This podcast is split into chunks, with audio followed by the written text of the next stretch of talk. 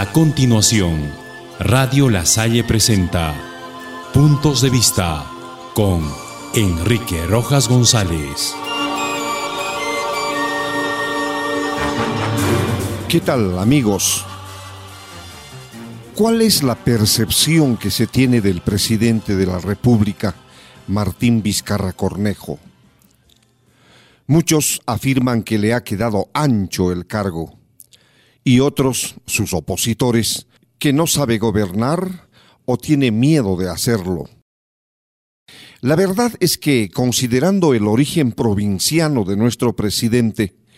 que si bien es cierto llegó al poder de manera un tanto casual, viene demostrando una nueva forma de hacer política sin contaminarse con las malas artes de los políticos tradicionales y sin entrar en contubernio con todos aquellos que gustan aliarse con los corruptos para sacar ventajas personales. Desde la infeliz frase racista que lanzara el congresista Bruce,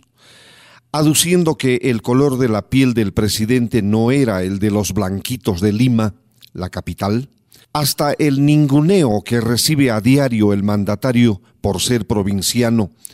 han puesto en la mira de todo el país la discriminación de la que somos víctimas todos nosotros que no hemos nacido en la capital de la República. A decir de Juan Carlos Tafur, quien afirma en un diario de circulación nacional que el presidente Vizcarra ha estrenado una nueva forma de populismo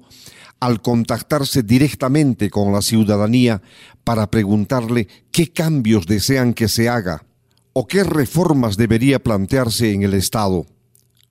Esta forma de gobierno y de contacto popular será la que prime en las próximas décadas en nuestro país, dice Juan Carlos Tafur.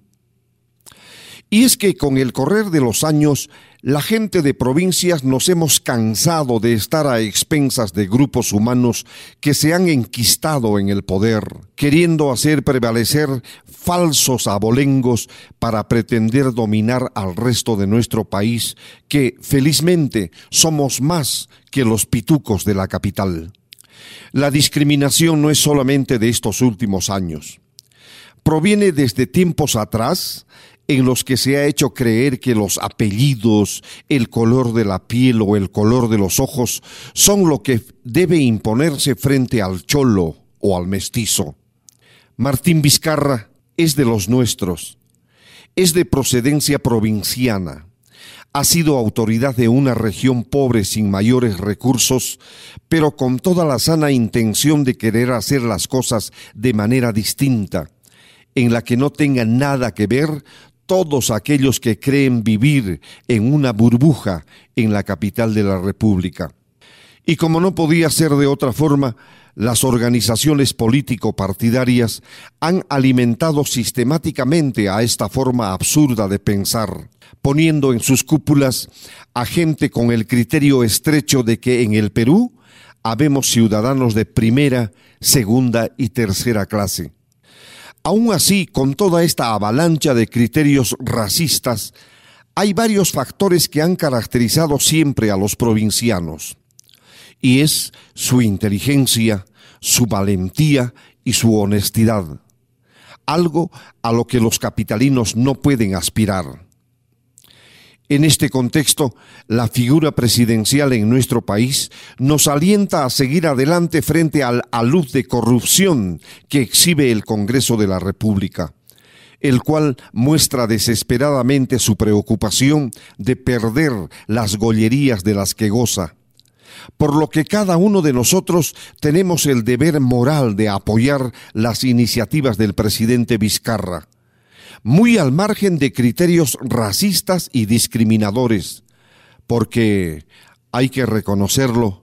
si hay algo que se pudre en nuestro país, es este Congreso corrupto, mediocre y prepotente, así como lo llama Augusto Álvarez Rodríguez. A este Congreso que hay que expulsarlo no porque lo diga el presidente de la República, sino porque es el clamor de todos los peruanos que la percepción que tenemos de nuestro presidente siga en lo más alto de nuestra forma de pensar,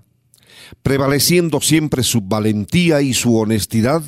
para encarar los problemas que no lo dejan trabajar y que nos pone al país en una situación de inseguridad que es necesario terminar.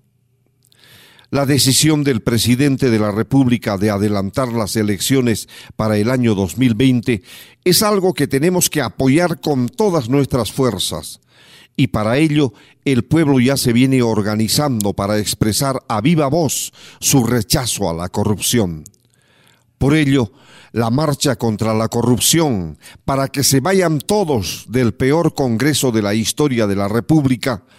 a llevarse a cabo el día jueves 5 de septiembre, será crucial y determinante para acabar con toda esta era de abusos y atropellos. Hasta mañana.